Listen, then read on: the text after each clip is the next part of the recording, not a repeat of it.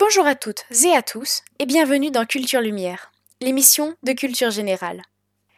Aujourd'hui, nous allons parler d'épicurisme grec. Vous êtes prêts? C'est parti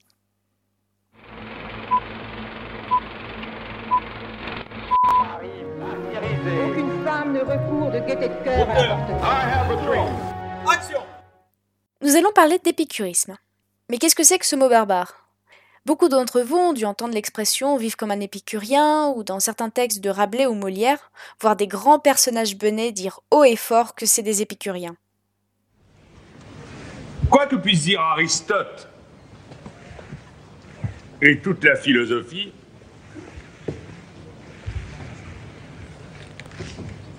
il n'est rien d'égal au tabac. C'est la passion des honnêtes gens. Et qui vit sans tabac n'est pas digne de vivre. D'après l'usage courant que nous avons maintenant, cela signifie avoir une vie pleine d'excès. Trop bien manger, trop se faire plaisir, à n'en plus finir, bref, une vie de pacha. Ce mot pourtant à l'origine voulait dire quasiment l'inverse. Au fil du temps, et par de nombreuses controverses, il a été déformé pour devenir le mot que nous connaissons maintenant. Remontons jusqu'au temps grec. Exactement à l'an moins 306 avant Jésus-Christ. Nous sommes dans un petit jardin fleuri à Athènes. Là se déroulent les cours publics donnés par mais qu'on avait redoublés. L'enjeu est tout là. De donner du bonheur en évitant un maximum de malheur tout en acceptant qu'il fasse partie de notre vie. Concernant le malheur, Épicure en a quelques mots dans son beau texte L'être à Ménécée. Pour lui, l'une des plus grandes sources de malheur, c'est la peur de la mort. Il montre qu'il n'y a pas à avoir peur de cette mort. Par ses recherches scientifiques, il montre que tout est composé d'atomes. Donc même les dieux seraient matériels. Je reviendrai sur ce point juste après. Les dieux font leur vie de leur côté, sans se préoccuper plus que ça des vivants. Nous n'avons donc pas à la craindre. Ce que nous pouvons craindre alors, ça serait la peur de la souffrance. Là encore, Épicure dit que nous n'avons pas à craindre si on ne se projette pas dans le futur, tant qu'on est vivant, on est vivant. Une fois qu'on est mort, bah on est mort, on ne souffre plus. C'est ce que Horace appelle carpe diem. Vivre au jour le jour sans se soucier du lendemain. Si on ne craint plus la mort, sans pour autant l'ignorer, on vit un peu plus heureux. Concernant ce que je vous expliquais sur les atomes, Épicure est l'un des premiers scientifiques à proposer l'idée que le monde est constitué de petits bouts de matière insécables qu'on appelle atomes.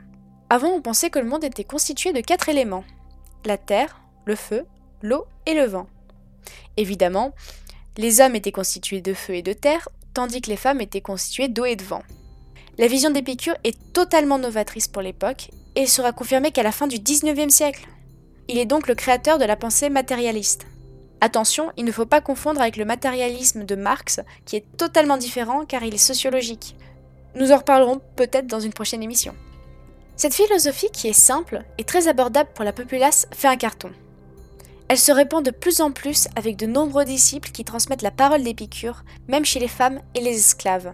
Elle atteint même assez vite Rome. Le souci, c'est que cette bien-pensance ne plaît pas aux élites, qui veulent garder le savoir philosophique pour eux et ne surtout pas partager les mêmes idées que la plèbe.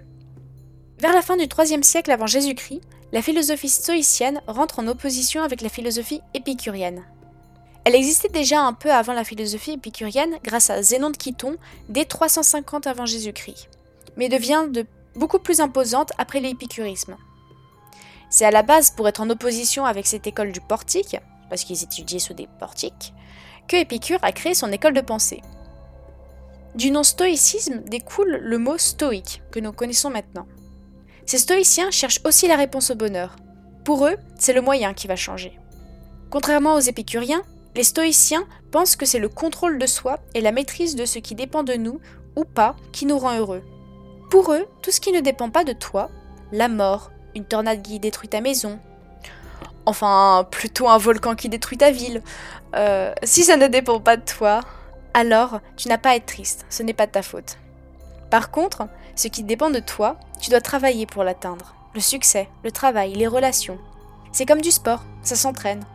Cicéron, qui était l'un des plus grands maîtres du stoïcisme à Rome, disait que la nuit, il travaillait jusqu'à que son corps tombe de fatigue pour que son âme apprenne à dominer son corps. C'est un cas un peu extrême, mais le stoïcien va viser le strict minimum pour être le plus proche de son âme. D'ailleurs, petit clin d'œil à l'émission de la dernière fois sur Sénèque, l'auteur de Phèdre était stoïcien, et ses œuvres prônent la retenue, Phèdre étant le mauvais exemple. Il y a donc entre ces deux courants de pensée une petite guéguerre sur qui est le plus proche du bonheur. Les patriciens, en gros les intellectuels et les hommes riches, sont pour la plupart stoïciens. Et comme c'est eux qui écrivent l'histoire et font les lois, ils vont mener une chasse aux sorcières contre les épicuriens. Bah oui, faut les comprendre, des femmes et des esclaves qui commencent à réfléchir par eux-mêmes, c'est problématique pour les affaires. Les œuvres théâtrales et littéraires prenant le stoïcisme comme étant LA bonne manière de penser se diffusent. Au contraire, l'épicurisme se fait totalement déformer dans ses propos. Nous parlions de plaisir de vivre. Ce plaisir est à l'origine simple pour apprécier ce qui nous entoure.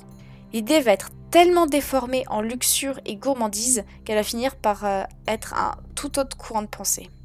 À travers les siècles, et marchant par euh, le bouche à oreille, l'épicurisme se transforme au point de passer en un tout autre courant de pensée, le cyrénaïque.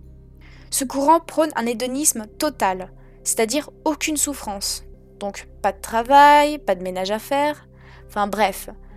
Sauf que le souci, c'est qu'on n'est pas chez les bisounours. C'est ce que rappelle Horace, un grand épicurien de son époque, dans Carpe Diem. Carpe Diem est un poème destiné à Neuconoé, qui dit Cueille le jour où il lui apprend à aimer sa vie sans avoir peur du demain. Je vous mets un petit extrait de l'analyse de Félix Radu. L'avenir est incertain et que tout est voué à disparaître. Mais qu'il faut pas rentrer en conflit avec ça. Bah non, ce serait un peu se gâcher la vie. Il faut savourer chaque jour pleinement. Et peu importe si c'est le dernier ou non. Terminant sur ces mots, tandis que nous parlons, le temps jaloux aura fui, cueille le jour présent, croyant le moins possible à demain. Alors je sais ce que t'es en train de te dire, Sébastien. Mais Horace, serais-tu pas en train de proposer à Loconoé d'aller se murger la gueule, de niquer dans les toilettes et de crier YOLO sur Instagram toutes les 30 secondes? Alors oui, mais non. Même pas, non. Carpe diem, c'est cueille le jour présent, pas nique le jardin le plus rapidement possible. C'est un poème très beau qui reprend la philosophie de ce que je vous ai dit au cours de cette émission. Je vous lis un petit passage. Ne cherche pas à connaître, il est défendu de le savoir. Quel destin nous fait les dieux, à toi et à moi, ô le Konoé? Et n'interroge pas les nombres babyloniens.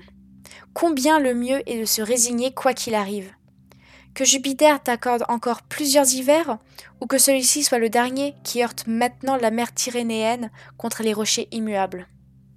Sois sage, filtre tes vins et mesure tes longues espérances à la brièveté de la vie. Pendant que nous parlons, le temps jaloux s'enfuit. Alors oui, c'est de la traduction latine, c'est peut-être pas le plus sexy, mais reprenons les phrases. Les chiffres babyloniens, c'est l'équivalent de l'horoscope. Il dit ne cherche pas à savoir le futur. Il ne sera là que pour t'angoisser. Cherche plutôt à faire un présent agréable en évitant les sources de malheur qui peuvent être évitées. La phrase filtre ton va va au contraire de la pensée sirénaïque, de faire la fête et d'y aller en mode YOLO. Il dit qu'on doit rester maître de soi et savoir ce qu'on fait pour pas non plus vivre le jour en mode c'est le dernier. Comme l'a justement rappelé Félix Radu, le but c'est d'apprécier la fleur que vous cueillez, pas de ravager le jardin entier. C'est une philosophie simple qui, malgré plusieurs millénaires qui nous séparent, peut encore s'appliquer à nous aujourd'hui. Culture Lumière avec Nelly Vindisch. L'épicurisme. En ces temps de Covid-19, de ce nouveau confinement qui vient de tomber, et du mal-être général de beaucoup de gens, j'avais envie de vous parler de l'épicurisme. On vient de le voir, c'est une philosophie simple qui s'applique encore maintenant. Il faut aimer les petites choses de notre quotidien, comme une simple fleur, satisfaire nos besoins nécessaires et naturels, et dans nos désirs faire les choix si c'est rentable de le faire ou non. Toutefois, c'est à vous de vous orienter par rapport aux propos que je vous donne. Si c'est plutôt le stoïcisme, voire le cyrénaïque qui vous plaît, alors je vous encourage vraiment à suivre votre voie. Dans ces moments difficiles, il est important de prendre soin de soi et de s'aimer. Prenez le temps de sourire, même quand ça va pas. Lisez un bon livre, mangez du chocolat ou regardez un film. En parlant de film, ce sera ma recommandation pour aujourd'hui. Évidemment, si le poème Carpe Diem de Horace vous plaît, je vous conseille de le lire, il est vraiment très beau et reste quand même assez court. Pour élargir votre connaissance sur la Rome antique, je vais vous parler de la série Rome en deux saisons. C'est une série basée sur les faits réels de la vie de César et d'Auguste, qui ont été de grands chefs militaires romains. La série commence avec deux héros fictifs qu'on va suivre tout au long de leur histoire, qui vont rencontrer Octave, le jeune Auguste. C'est une série un peu dans le style Game of Thrones, avec des images chaudes du Sud. Cette série est à la fois divertissante, à la fois elle permet d'approfondir ses connaissances en histoire. D'ailleurs, petit clin d'œil au stoïcisme où on rencontre Cicéron. Voilà, c'est la fin de notre second épisode de Culture Lumière. J'espère que ça vous a plu et que vous avez découvert de belles choses que vous pourrez ressortir à midi à table. Je vous souhaite une bonne journée et à la semaine prochaine.